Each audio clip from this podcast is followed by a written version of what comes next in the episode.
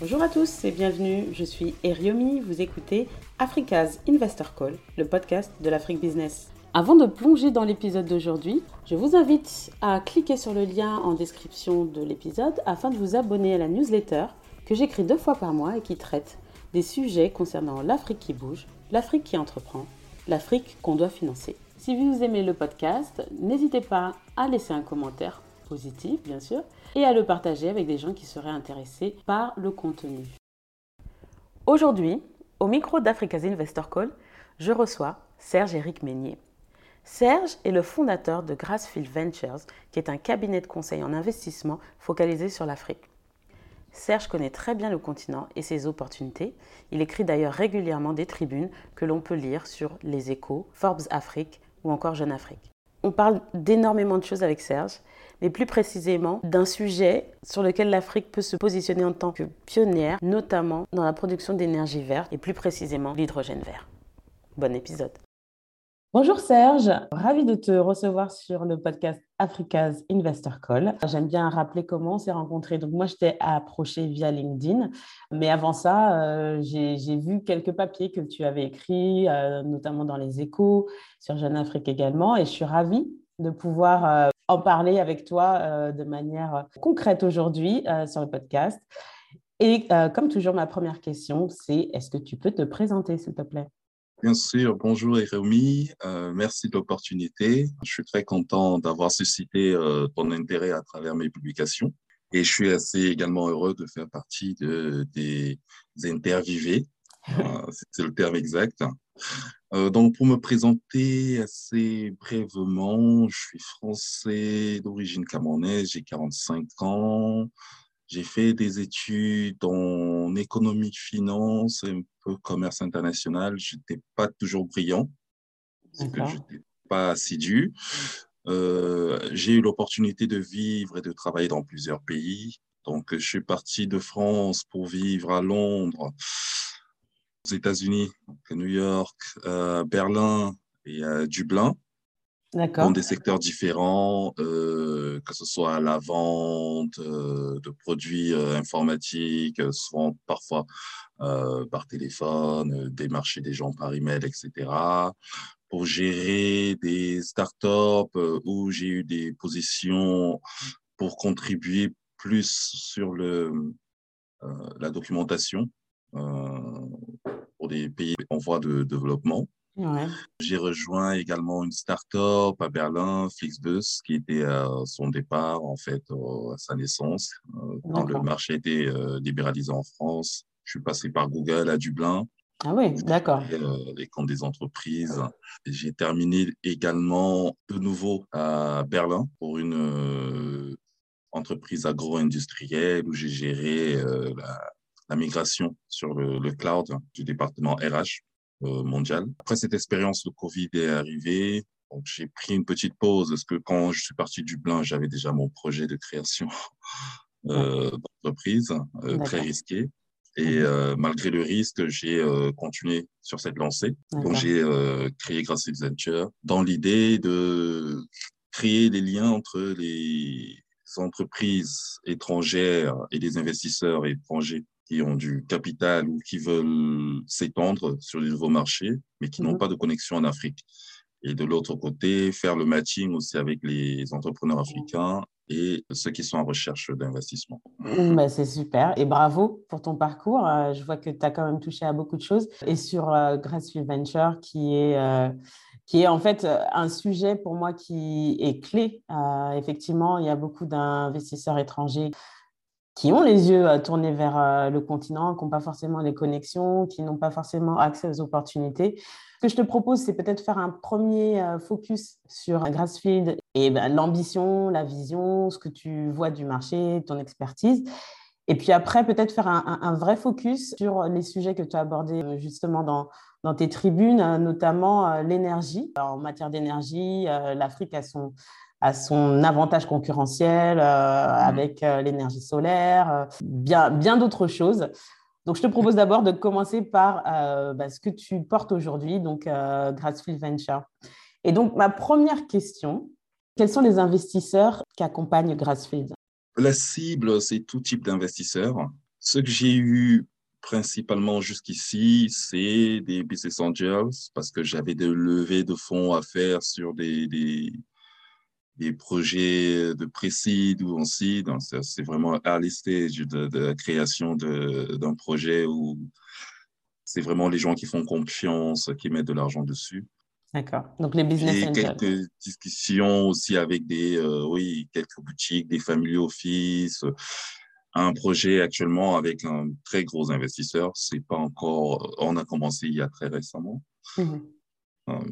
Donc voilà, c'est principalement cela que j'ai euh, dans mes actifs. Hein, D'accord. Et donc, c'est intéressant parce que effectivement, les business angels, et tu me confirmeras, s'il te, te, plaît, c'est la motivation, c'est principalement aller euh, dénicher l'opportunité ou les opportunités qui leur permettra de, récupérer euh, deux, trois, quatre fois la mise.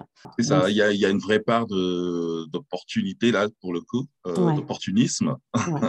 là-dedans. Parfois aussi un peu d'affect, puisque c'est toujours la zone familiale ou amicale, etc., qui sont sollicités en premier. C'est assez intéressant parce que c'est le genre de sujet, euh, souvent, bah, quand on l'approche, on l'approche de manière macro. Donc, euh, effectivement, il y a des business angels, ils regardent un petit peu en fonction du secteur et euh, de leur confiance ou, ou, oui, ou croyance dans le projet. Euh, mais c'est intéressant de savoir que dans ton, de ce que je comprends, les investisseurs que tu accompagnes sont euh, souvent des business angels d'origine africaine? Aussi d'origine africaine, oui, donc euh, d'origine africaine et beaucoup d'amis européens, indiens, américains, mais qui ont motivé aussi leur choix par rapport au rapport qu'on avait. C'est-à-dire que je connais pas mal d'entre eux qui n'auraient pas suivi dans certaines levées de fonds si ça n'avait pas été moi euh, qui faisais euh, la collecte. Hein. D'accord. Euh, oui, donc ça joue d'une certaine façon et je ne trouve pas ça anormal. Oui, oui, bah c'est enfin, le réseau, quoi. C'est le réseau qui. Oui, voilà, c'est ça. D'accord, ok. Donc, c'est un point enfin, important parce que si tu veux, les, réseaux de business angels, euh, en tout cas en France, euh, sont assez organisés. Enfin, on a euh, mmh. différents groupes, etc. Et côté africain, bah, c'est moins visible. Donc, ma, première question, c'était est-ce qu'ils sont organisés mais pas visibles ou est-ce que c'est encore désordonné Il y en a, c'est un très bon point. Mmh. Il y en a beaucoup, de plus en plus. Ça, c'est la bonne chose. L'autre bonne petite chose qu'on pourrait rajouter, c'est qu'il y en a beaucoup quand même qui investissent euh, maintenant. Après, on passe dans le mauvais côté, c'est euh, il y a beaucoup de frilosité. Ouais. Euh, il y a très peu de risques qui sont pris. et ça reste quand même assez difficile encore de les mettre dans la boucle. Hein. C'est-à-dire qu'ils sont, ils ont pas mal de conditions je pense que c'est une étape de, ça reste une étape de découverte. Il n'y a pas encore une vraie prise euh, de risque. Mhm. Bah, ce que je comprends aussi hein, d'une façon, d'une autre, parce que les, investisseurs aussi se basent sur l'image qu'ils ont d'un marché, etc. La et perception. effectivement, la perception, voilà. Euh, et il y a un problème de confiance, euh, on ne va pas se le cacher. C'est-à-dire que. c'est ça en Afrique, il demeure euh, un vrai problème. Donc, je comprends aussi une partie d'entre eux mmh qui justement sont réticents par rapport à, à cet aspect. C'est voilà, on ne peut pas les blâmer complètement là-dessus. Ouais, d'accord. Euh, et c'est assez intéressant également parce que on sait que beaucoup de, de, diaspora euh, envoient de l'argent sur le continent, euh, ce qu'on appelle les remittances en anglais, qui sert en fait à soutenir la famille, à voir soutenir les gens qui sont restés au pays. L'idée également, c'est de savoir si une partie de ces flux peut être dirigée vers de l'investissement, peut-être dans des entreprises, dans des startups, etc. Et jusqu'à présent, on a l'impression que c'est pas si évident. Et du coup, je pense que c'est très lié à peut-être la visibilité des opportunités, mais également la perception du risque. Cette perception, surtout quand on vient de la diaspora, elle peut être malheureusement amplifiée parce qu'on a eu une expérience euh, par le passé qui, euh, qui a confirmé que quand on a envoyé, euh, on a voulu soutenir euh, l'entreprise du voisin, du cousin, du beau-frère, ça ça, ça n'a pas, ça pas marché. Mais ce que j'entends dans ton discours, c'est quand même que euh, il y a, y a peut-être pour l'instant pas une organisation en tant que telle très industrialisée entre, parenthèses, entre guillemets, mais qu'il y a quand même un intérêt. Enfin, moi, moi je. Oui, c'est beaucoup plus. Euh, il y, a, y, a, y, a, un vrai truc qui se joue actuellement. C'est un très bon point euh, que tu relèves. Euh, je reviendrai sur le, les remittances tout à l'heure, mais justement parce que tu en as mentionné, je le vais. Il y a un vrai impact, par exemple, des diasporas sur l'investissement en Afrique. Quand tu regardes le, le, les financements dans les startups, ouais. tu prends le Nigeria, l'Afrique du Sud, le Kenya, l'Égypte. Mm-hmm.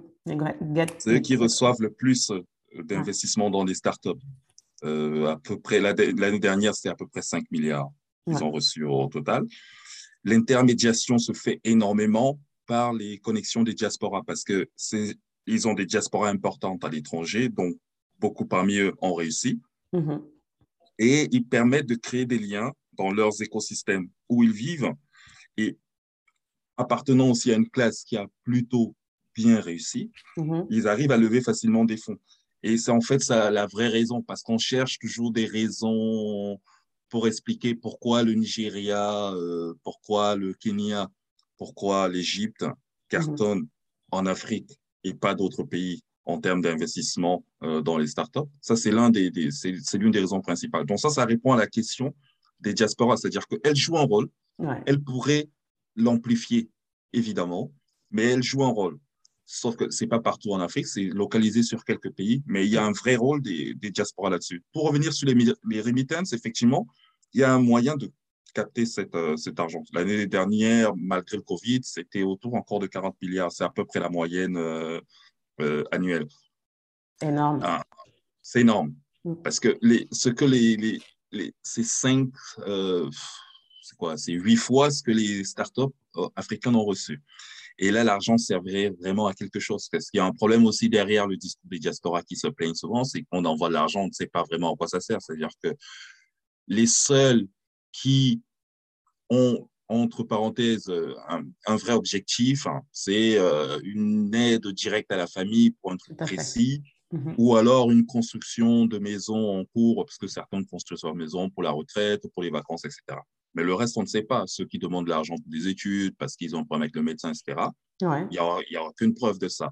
Et effectivement, il y a un moyen de canaliser cet argent, soit en ciblant effectivement les transferts qui se font sur les plateformes électroniques, les transferts, les, transferts d'envoi, et que ce soit orienté vers euh, l'investissement des, des, startups. Je pense que ce serait plus intéressant pour collecter de l'argent vers des entreprises qui, elles, créent euh, de la richesse.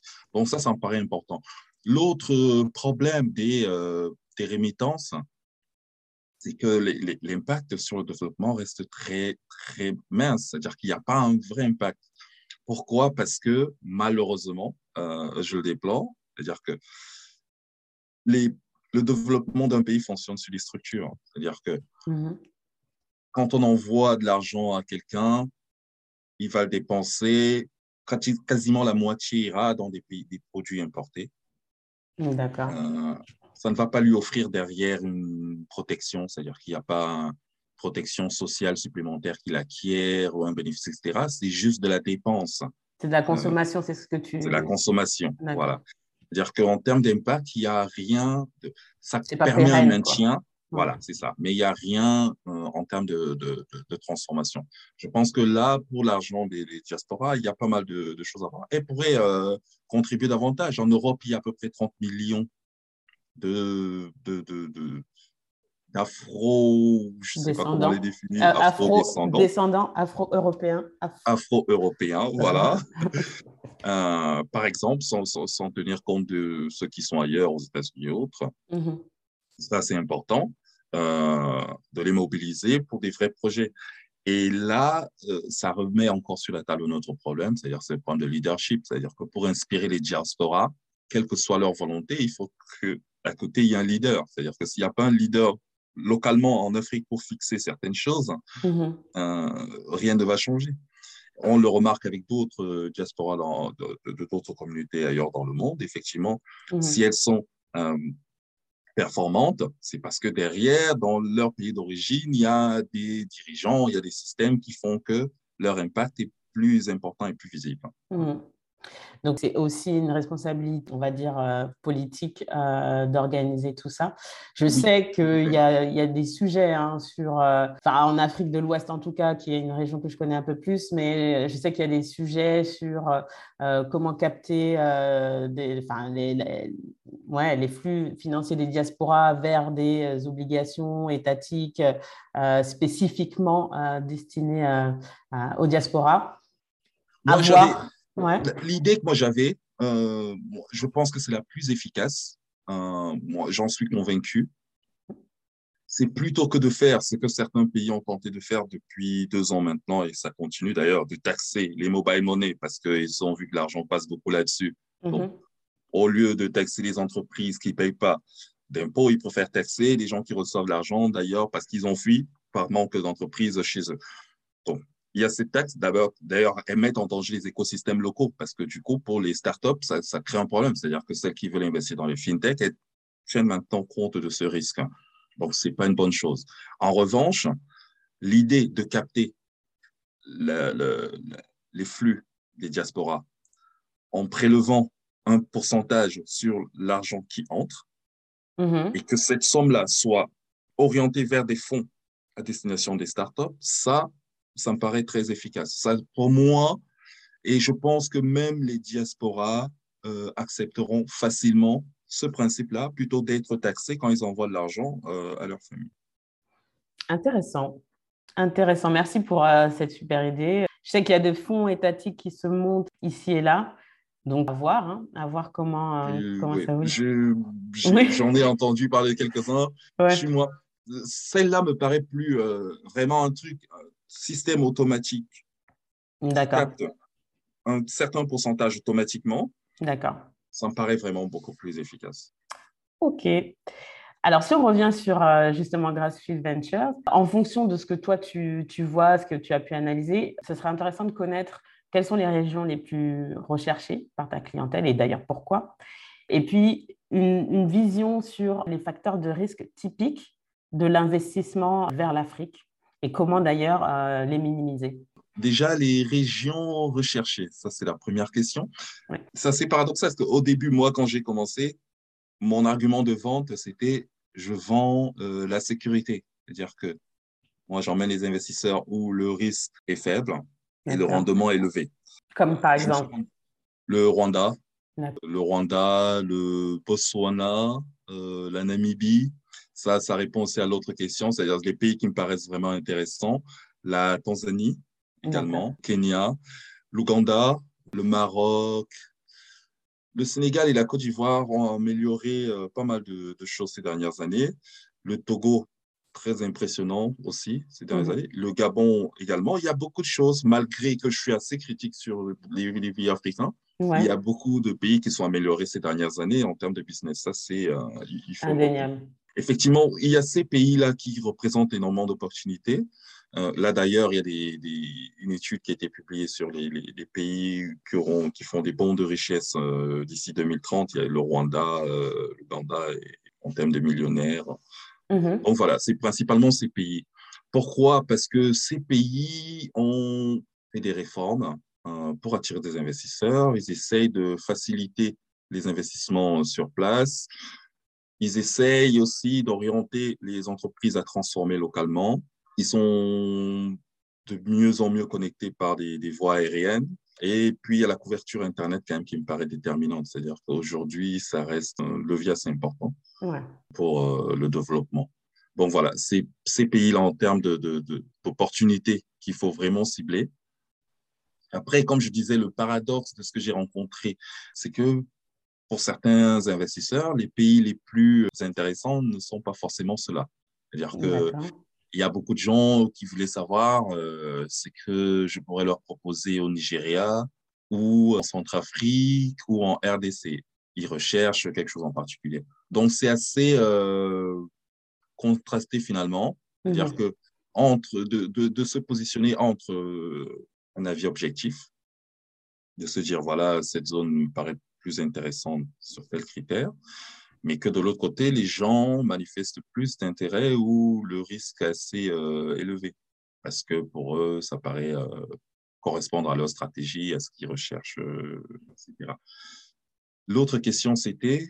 L'autre question, c'était en fait justement comment tu arrives à, minimiser ces risques-là. Alors, je comprends que certains sont en fait intéressés par euh, peut-être le couple risque-rendement et sont et sont pas forcément euh, euh, comment dire averses au risque. mais typiquement, quand tu investis vers l'Afrique, quels sont les, deux trois éléments qui te permettent de minimiser ton risque? Ou en tout cas comment toi tu accompagnes ta clientèle? Bah, La première chose, c'est vraiment que ce soit localisé dans un pays stable. Mm-hmm. Ça me paraît très important pour minimiser le risque stable politiquement où il y a une certaine rotation relative de, des, dirigeants, parce que ça reste, euh, hélas, oui, on en rigole, mais oui, ça reste assez, euh, compliqué. Donc voilà, que ça tourne un peu de ce côté-là. De l'autre côté, effectivement, qu'il y ait une certaine fiabilité au niveau de la monnaie, c'est-à-dire que ça ne soit pas dévalué tout le temps, etc il y a une certaine transparence là-dessus. La fiabilité aussi de la réglementation locale, c'est-à-dire est-ce que les bases sur lesquelles on traite localement sont fiables, etc.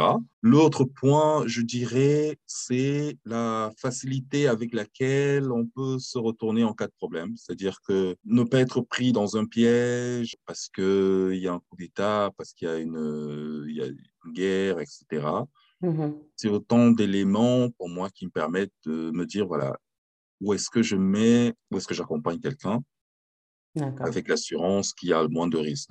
Après, il y a d'autres choses qui, euh, d'autres choses structurelles, par exemple comme la, la, connexion avec le téléphone, le, le nombre d'habitants dans le pays, qui sont aussi une autre façon de minorer le risque, parce que finalement, si quelqu'un lance un produit qui n'est pas, c'est un exemple, qui n'est pas si attractif que ça, mais que de l'autre côté, il est sur un marché où il y a des millions de personnes, par exemple à Lagos. C'est-à-dire que le, le, le, les profits se font sur le chiffre, sur le nombre de, de, de personnes, parce que la masse, le volume est plus important. C'est ça. D'accord. OK. Et c'est intéressant ce que tu disais, parce que typiquement, le Nigeria attire euh, énormément d'investissements. Pourtant, euh, la monnaie se dévalue. Euh... Se dévalue. Euh, le pays n'est pas si stable que ça. Mais voilà, donc oui, malgré, malgré cela, pourquoi les gens y vont, comme je disais précédemment, c'est-à-dire que les gens se disent, au Nigeria, j'ai 200 millions de personnes. C'est-à-dire que si moi j'ai besoin de 10 000 clients par mois, c'est le pays où elle est. C'est-à-dire que 10 000 clients sur 200 millions, même s'ils me rapportent chacun un dollar par mois, c'est important. Donc, il, y a ce, il y a ce genre de choses qui attire. Moi, les entreprises que je vois là-bas euh, sur place, que moi je connais personnellement, j'ai jamais accompagné une entreprise au Nigeria, mais les entreprises que je connais qui sont, euh, qui sont installées euh, récemment, mm-hmm. c'est principalement, sur les, les fintech et la logistique, c'est le transport de personnes et de marchandises. Et les tarifs qu'elles proposent ne sont pas si élevés que ça. Mais elles offrent un service que les gens utilisent tous les jours et ils sont nombreux à l'utiliser. Et leur croissance est exponentielle parce que le flux est tellement important pour eux, ça ne pose pas de problème pour ces entreprises-là de se retrouver euh, au Nigeria malgré euh, le risque. D'accord. C'est assez intéressant. Euh, le potentiel marché prime un peu sur peut-être les risques au quotidien, etc. Enfin, c'est ce que ah oui, c'est très facile. Moi, j'ai remarqué, c'est très facile de vendre des startups nigériennes. Hein. Bon, tout ce que j'ai vu passer, c'est parti assez rapidement. Parce que pour tout le monde, effectivement, déjà, c'est devenu une espèce de tout le monde Nigeria, Nigeria, start-up Nigeria en Afrique, c'est vraiment le, le, le truc euh, référence, le pays référence.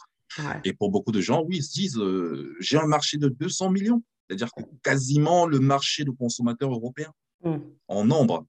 Parce que si on retire les enfants, euh, c'est à peu près oui, 200 millions en Europe de personnes en âge de consommer, etc., ou d'utiliser des services.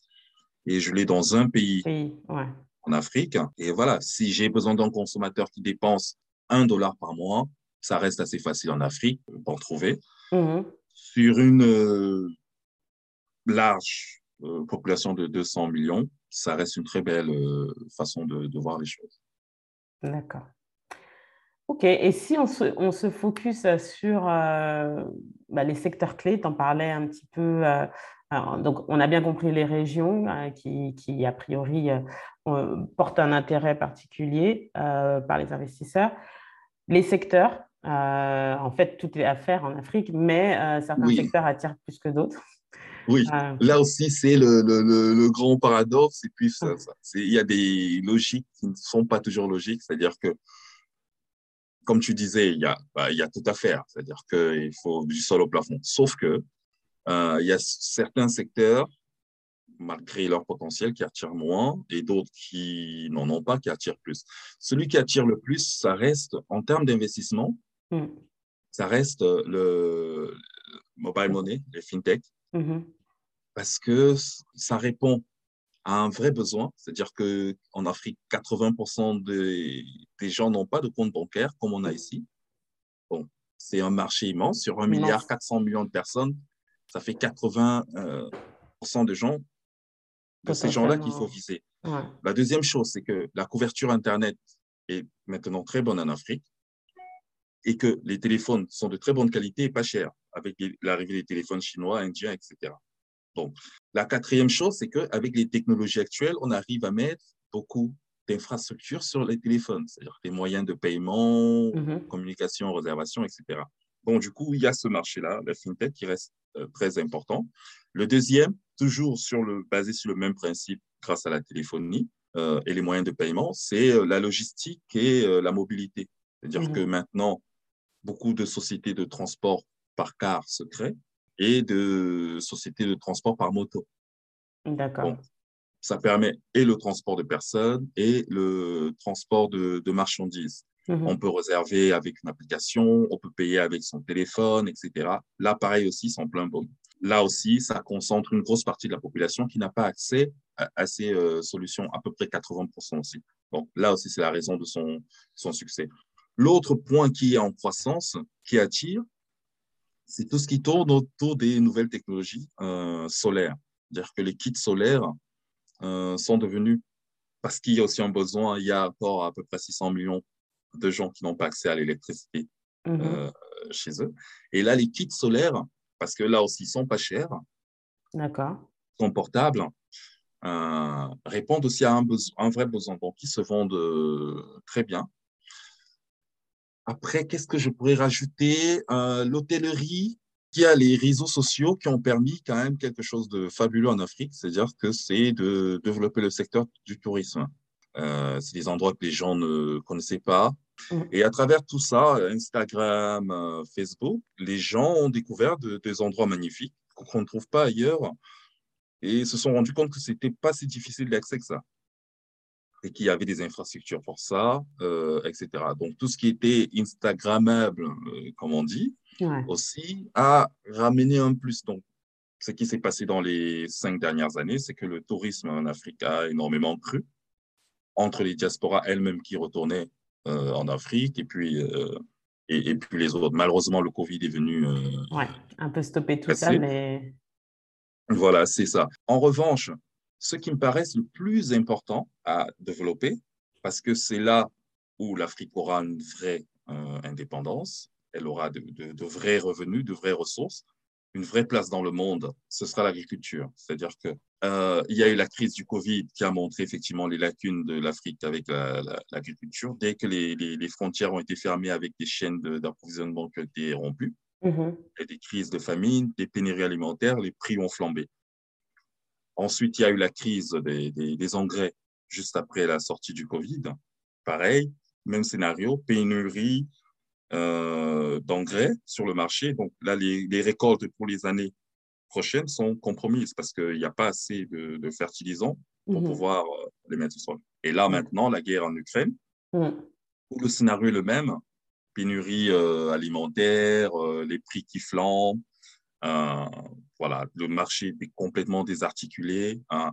Même sur les secteurs comme les hydrocarbures, l'Afrique qui produit les, hydrocarbures se retrouve en panne d'essence parce qu'il n'y a pas de raffinerie. Au Nigeria, le premier producteur de pétrole africain, il n'y a pas d'essence. Donc, c'est, au Sénégal, les avions n'ont pas pu décoller parce qu'elles n'avaient pas d'essence. Donc, il y a ce, ce, ce, ce, problème à régler. Donc, être autosuffisant aliment, dans l'alimentation permet de transformer pas mal de choses sur place. Mais là, pour répondre en termes d'opportunités, l'agriculture est essentielle. Pourquoi déjà? Parce que la population de l'Afrique sera à peu près de 2 milliards 400 euh, millions dans quelques années. Mm. Incroyable. Déjà là, elle n'arrive pas à se nourrir. Comment on... Comment ce sera euh, dans quelques années C'est effrayant, euh, ce scénario. La deuxième chose, c'est qu'il y a un vrai intérêt pour l'Afrique de miser là-dedans. C'est-à-dire que les terres dans les autres pays ne produisent plus assez parce que euh, il y a eu trop d'engrais d'utiliser. Les surfaces se réduisent parce que l'immobilier grignote une partie. Mm-hmm. Les euh, entrepreneurs dans l'agriculture dans les autres pays sont de moins en moins nombreux parce que ce n'est plus à la mode. Donc, quand ils partent à la retraite, les enfants ne reprennent pas, à euh, vendre, etc. La Chine, par exemple, qui est le plus grand producteur agroalimentaire du monde, perd chaque année 2500 km de terre. Et où est-ce que tout ce monde a décidé de se tourner? C'est en Afrique. Ah, C'est-à-dire que les 20 dernières années, l'Afrique a représenté 48% de l'achat total des terres dans le monde ont eu lieu en Afrique. C'est-à-dire qu'il y a une surface de la taille de la Côte d'Ivoire, par exemple, en Afrique, qui n'existe plus, qui n'appartient plus aux Africains, si on peut s'exprimer ainsi, parce qu'elle a été rachetée par plusieurs pays, l'Inde, les, Émirats arabes unis, euh, le Canada. Donc le chiffre, le chiffre, c'est 48% des achats euh, de terre l'année dernière ont été faits par des... Les dernières années, oui, tout à fait. Ah oui. Les 46, oui, c'est ce qu'il y a Land Matrix, c'est eux qui répertorient les achats de terre dans le monde. D'accord. Il y a 48% des terres achetées dans le monde dans les dix dernières années ont été euh, achetés en Afrique. Et c'est des terres arables ou c'est des terres... Des, terres arables. Parce que ont besoin, tous ces pays ont besoin d'espace pour euh, planter. ouais. D'accord. Produire. La Chine, aujourd'hui, le, PIB, le PIB de l'Afrique, toute l'Afrique, mhm. c'est à peu près 2500 milliards de dollars. L'Afrique a 60% des terres arabes inutilisées entre 400 millions et 800 millions d'hectares inutilisés. L'Afrique utilise à peine 20% de, ces terres. Elle a donc 60%. La, la Chine a 6% des terres arabes dans le monde. Elle nourrit 30% de la population mondiale. L'Afrique en a 60%, elle nourrit 1% de la population mondiale il y a un truc qui ne va pas. Et le PIB de l'Afrique, c'est 2500 milliards. L'agriculture rapporte à la Chine 3400 milliards par an. Donc, une opportunité euh, incroyable. Énorme. énorme. Et là, l'agroalimentaire, là, euh, avec les, les, le Covid, euh, les prix du gaz pour les fertilisants et la guerre en Ukraine, les céréaliers retrouvent, recherchent des, des, nouveaux endroits pour planter. Définitivement, moi, ce que je recommande, l'agriculture en Afrique. D'accord. Et tu parlais d'un autre. c'est pas très sexy, mais euh, si on ne mange pas, euh, on peut pas. Voilà, c'est ça. On peut rien faire. Euh, mais et, je partage ton point de vue, hein, vraiment. je l'avais mis dans ma newsletter, mais j'ai l'occasion de discuter avec des agriculteurs qui montent des fermes intégrées sur un principe d'agroécologie, tout en mêlant en fait le savoir-faire traditionnel, le respect de l'environnement local et l'ingénierie agronomique. Je souscris à ce que tu viens de dire. Et tu parlais d'un deuxième secteur qui manque d'intérêt euh, des investisseurs, mais qui est clé. Quel était ce secteur? Bah, Il y a celui, il y en a beaucoup d'ailleurs. Hein. Oui, il y en a euh, beaucoup, mais c'est vrai. il y en a beaucoup. Non, celui qui me tient particulièrement au cœur, c'est celui de l'énergie. Pourquoi? Parce qu'on est en pleine transition énergétique. Mm-hmm mondiale, le continent, une fois de plus, qui est en théorie le plus favorisé, c'est l'Afrique. Et ça, très peu de gens le savent. C'est-à-dire que l'Afrique est l'endroit le plus ensoleillé du monde. Que ça, que les gens le savent, non? Il y en a oui, mais ne l'entendent pas en termes d'opportunités. C'est-à-dire que les gens disent, ouais, il fait chaud en Afrique, au soleil, euh, mais ils ne le voient pas en termes d'opportunités. Sauf qu'il y a une vraie opportunité derrière. Déjà, le premier problème, c'est que l'Afrique souffre beaucoup de la pollution. C'est-à-dire c'est le continent où la pollution tue le plus, mhm. alors qu'il n'y a pas d'industrie. Qu'est-ce qui tue les gens en Afrique? C'est le bois qui euh, intoxique avec des fumées, le bois qu'on utilise pour faire à manger, etc. Les poussières des voitures parce que les routes ne sont pas bitumées, donc tout ça se termine dans les poumons. Le, pétrole et l'essence utilisés à tout va dans les, les, les, véhicules et autres, les lampes, euh, tout ça se termine dans les poumons. Ça, ça, va pas, ça reste dans l'air qu'on respire. Donc, il y a, c'est dix fois, ça tue dix fois plus en Afrique qu'ailleurs. Et à côté de ça, il y a des solutions pour avoir des énergies propres.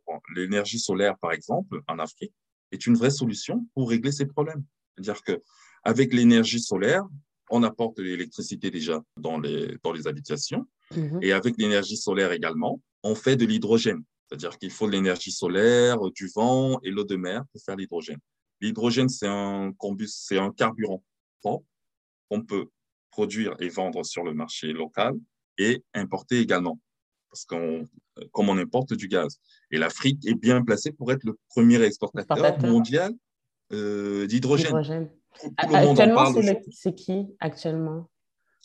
Actuellement, il y a beaucoup de pays qui en produisent, mais très peu. Euh, aux États-Unis, en Europe, en Australie, les autres pays, comme la Norvège, ils en font un petit peu en Égypte, etc. Donc, avec l'étiquette norvégienne. Donc, voilà. D'accord. Ça commence tout juste. Mais là, il y a la Namibie, par exemple, mm-hmm. qui s'est vraiment lancé à fond là-dessus. Donc, il y avait le, forum à Paris sur euh, l'hydrogène euh, namibien pour attirer les investissements, etc. D'accord. Le projet commence en 2025. D'accord. Pour l'hydrogène namibien, effectivement, la production sera locale pour une consommation et locale et, euh, étrangère, c'est-à-dire qu'il sera exporté. Il y a un autre projet également qui est en cours de négociation avec l'Europe, euh, je crois, pour l'installer au Maroc. D'accord. Euh, parce qu'effectivement, il y a des panneaux solaires euh, il y a du soleil, euh, il y a de l'eau de mer pas loin, il y a du vent qui peuvent servir. Mm. En Égypte aussi, avec une société allemande, deux sociétés allemandes et une société norvégienne qui veulent installer euh, ce principe également. D'autres pays en Afrique se sont proposés euh, candidates également pour héberger ces, ces projets. Mm. mais pour l'instant, c'est à ce stade-là. Et ça me paraît intéressant. Mm-hmm. C'est de l'énergie propre, illimitée, ça crée des emplois. Et ça résout pas mal de problèmes, c'est-à-dire que les problèmes des incendies, des intoxications, etc. Et derrière aussi, tu as moins de gens dans les hôpitaux, tu as moins de dépenses de santé, etc. Donc, c'est quelque chose qui me paraît très intéressant. C'est des emplois mieux payés également, où on forme des gens euh, assez vite d'ailleurs. Donc, en termes d'inclusion, ça me paraît euh, important. Et pour sauter dans le nouveau monde, ça me paraît encore d'autant plus euh, intéressant. Mmh. D'accord. Surtout avec ce, ce focus de plus en plus euh, prégnant sur euh, bah, le, changement climatique, euh, l'impact des hydrocarbures, etc. Donc, c'est un des papiers que tu as écrit, notamment sur Jeune Afrique. Et donc, si on, plonge un peu plus sur justement l'opportunité du continent pour, en fait, produire, consommer et exporter de l'énergie propre, est-ce que les investisseurs comprennent ce sujet S'ils ne comprennent pas, qu'est-ce que, selon toi, qu'est-ce qui manque Quels sont les, retours qu'on peut attendre de ça? Sachant que dedans, je mets également l'impact, parce qu'on sait que de plus en plus d'investisseurs recherchent des investissements à impact. On parle d'opportunités euh, d'énergie propre. Clairement, il y, a, un matching à faire là. Oui, tout à fait. Il y a une vraie opportunité sur les, les énergies propres. Déjà parce que l'Afrique, même si elle se mettrait en désavantage euh, dans cette opportunité, elle aurait l'avantage d'être euh, là au secours de ceux qui en veulent. C'est-à-dire que les pays euh, européens qui sont proches aujourd'hui ont besoin de l'énergie solaire et de l'hydrogène parce que leur situation devient de plus en plus intenable, parce que les problèmes avec la Russie font qu'il faut absolument et c'est pas négociable. Il faut avoir une autre porte de, une mhm. alternative. Hein. Voilà, c'est le mot. Et donc là, ils n'ont pas le choix. Cependant, pour l'Afrique également, c'est tout le problème du leadership. C'est-à-dire que pour l'Afrique, il y a une vraie opportunité là-dessus. C'est-à-dire que déjà pour l'Afrique, elle devrait s'investir là-dedans. C'est-à-dire que le coût d'investissement dans les énergies propres n'est pas plus important que dans les énergies fossiles. D'accord. Euh, et par des moyens de financement comme des, des partenariats publics-privés, on peut facilement lever de l'argent pour, euh, pour ces projets-là. Donc, il y a un vrai intérêt là-dessus à investir. Ça me paraît assez important pour l'Afrique là-dessus. Ce qui se passe actuellement, et ça va être l'objet de pas mal de choses assez désagréables dans quelques années, parce que la musique a commencé à sortir. On commence déjà à entendre dire que les Européens viennent pour voler le soleil. Il fallait, quand même il fallait quand même l'inventer, celle-là. on entend déjà ça et on l'entendra de plus en plus. Et ce qui se passe dans la réalité, c'est un peu ça, sans être ça. C'est-à-dire qu'il y a des Européens qui ont vu un endroit où il y a du soleil, on peut faire de l'hydrogène, etc. Ils vont dans le pays voir si c'est possible d'installer ça sur place parce qu'ils ont besoin de ça. C'est pas de leur faute après si les autres ne le font pas pour eux-mêmes. C'est-à-dire que c'est euh, dès l'instant où ils payent pour le service ou pour la, la, concession qu'ils utilisent, et on ne peut rien leur reprocher. Donc ça, c'est le risque qu'on va entendre de plus en plus. De, de, plus en plus, donc certains qui parlent de paternalisme, etc. Mais parce que tous les projets qui ont, ont exclu la Namibie, la plupart mhm. des autres projets, en fait, en Égypte et au Maroc, ils sont financés et ils appartiennent en fait à des entreprises européennes, c'est-à-dire que c'est pour les besoins du marché européen. Mhm. Donc, effectivement, ça, oui, ça, ça, fera parler.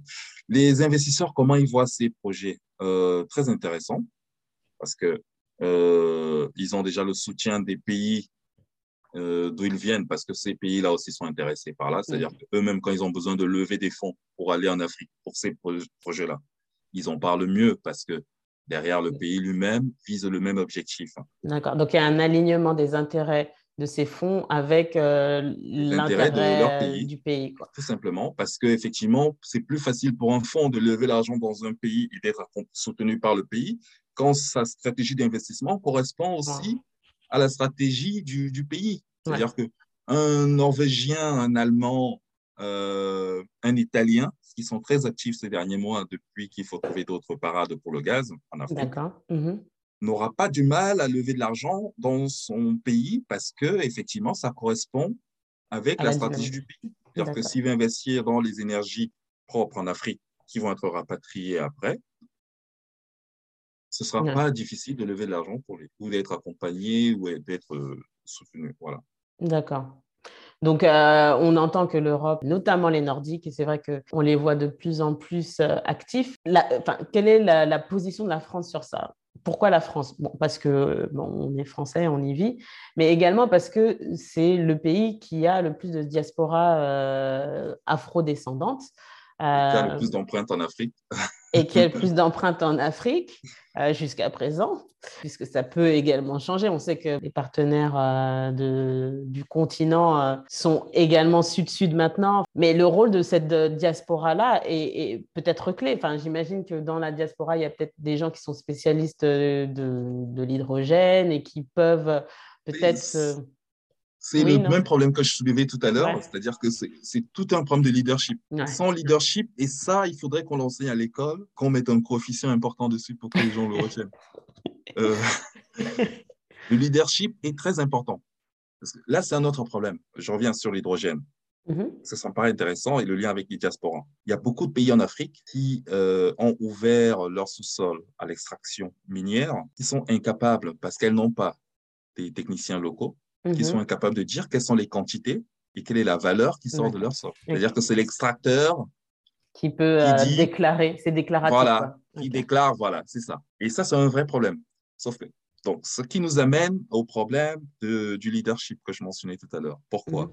Parce que le Sénégal, par exemple, depuis deux ans, a sélectionné certains élèves qui sont formés actuellement, je crois, à Londres, les élèves sénégalais, spécialisés dans les énergies et les matières premières.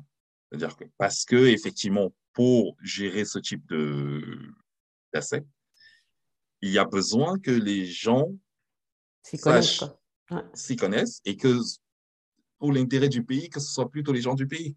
Oui, mais... Voilà. Donc, c'est ça. Donc, et c'est tout le point du leadership. Donc, la question que tu posais par rapport aux diaspora ici, qu'ils peuvent intervenir euh, là maintenant pour les opportunités dans l'hydrogène, etc. En termes de compétences, il y en a. Il y a des diasporas qui l'ont. Mhm. Les, les, Africains, les diasporas africains sont très bien formés. Dans l'hydrogène et dans d'autres secteurs, il y en a énormément qui ont des compétences. Mais sauf que quand tu n'as pas de leadership derrière, qui structure un projet en disant, voilà, je crée une offre, par exemple, je fais revenir euh, les gens qui ont tel profil en proposant ça, je ne sais pas moi, une, euh, des exonérations d'impôts sur euh, des dizaines d'années, un salaire multiplié par je ne sais pas combien, une maison de fonds, etc., pour attirer les gens, à créant des centres de recherche, ce genre de choses, que des gens tu valorises. Ça, c'est une vraie stratégie. Ce que le Sénégal fait actuellement, euh, mm. c'est pas mal. C'est-à-dire que de payer les études de ceux qui vont être formés pour revenir après spécifiquement pour ce domaine-là. Mm. Donc, tout reste une question de stratégie. Et la France, derrière tout ça, fera comme les autres pays. C'est-à-dire que là, elle est encore hésitante parce qu'elle est déjà très focus sur le nucléaire, qui reste quand même son énergie la plus intéressante en Afrique. Euh, et qu'elle vend aussi beaucoup avec l'énergie nucléaire, etc., dans le monde entier. Il y a le problème malien qui la déstabilise énormément, les Russes aussi, euh, voilà, etc. Donc, elle est très challengée en Afrique actuellement. Et à un moment, elle fera comme les autres pays, c'est-à-dire que quand elle trouvera l'opportunité de se lancer dans l'hydrogène ou euh, le solaire pour son marché, elle le fera. Et elle sera sans doute encore accusée par certains de, de mal faire, mais c'est comme ça, c'est-à-dire que ce qu'on ne fait pas, une autre personne le fait. C'est la, c'est, le cycle de la vie. voilà, c'est ça. Ok. Ok. Bah, écoute, euh, on arrive à la fin euh, de l'entretien et c'est forcément très intéressant. Enfin, moi, j'ai pas envie de finir ici, mais, mais on va quand même le faire. Dernière question. Quelle personne tu inviterais euh, sur le podcast pour un prochain épisode? Quelqu'un pour que j'y fait la levée de fonds c'est un franco-malgache qui se considère euh, togolais. D'accord. Il a une plateforme en fait. c'est une Dizitop, c'est une ah, marketplace. Ouais. voilà. Mhm. Et donc, il propose des, des, des, des, moyens de paiement sur cette plateforme pour des, des produits de première nécessité. C'est euh, voilà, c'est un projet très intéressant. Si tout se passe bien, c'est le c'est l'un des prochains grands champions de l'Afrique. Il s'appelle Solofo. C'est faux, d'accord. C'est le prochain euh, Steve Jobs africain, quoi. Euh, il aura beaucoup de succès. En tout cas, euh, merci Serge. C'était un super moment, un super épisode. Je te souhaite tout le meilleur pour Grassfield Venture, en espérant te lire de plus en plus dans la presse. Et, et voilà. Je te souhaite pareillement les mêmes vœux de succès. Merci. Et euh, j'ai hâte de voir euh, le retour en écoutant ton blog. ok. ok. Et voilà, c'était tout pour l'épisode d'aujourd'hui de Africa's Investor Call. J'espère que vous avez apprécié les échanges que j'ai eus avec mon invité.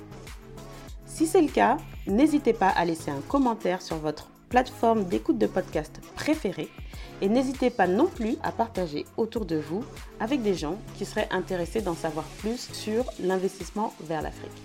N'hésitez pas non plus à vous rendre sur mon site internet demlen.com, d e m l e e n.com afin de recevoir la newsletter que j'écris deux fois par mois qui traite des sujets d'investissement vers l'Afrique et bien davantage. À très bientôt pour un prochain épisode de Africa's Investor Call.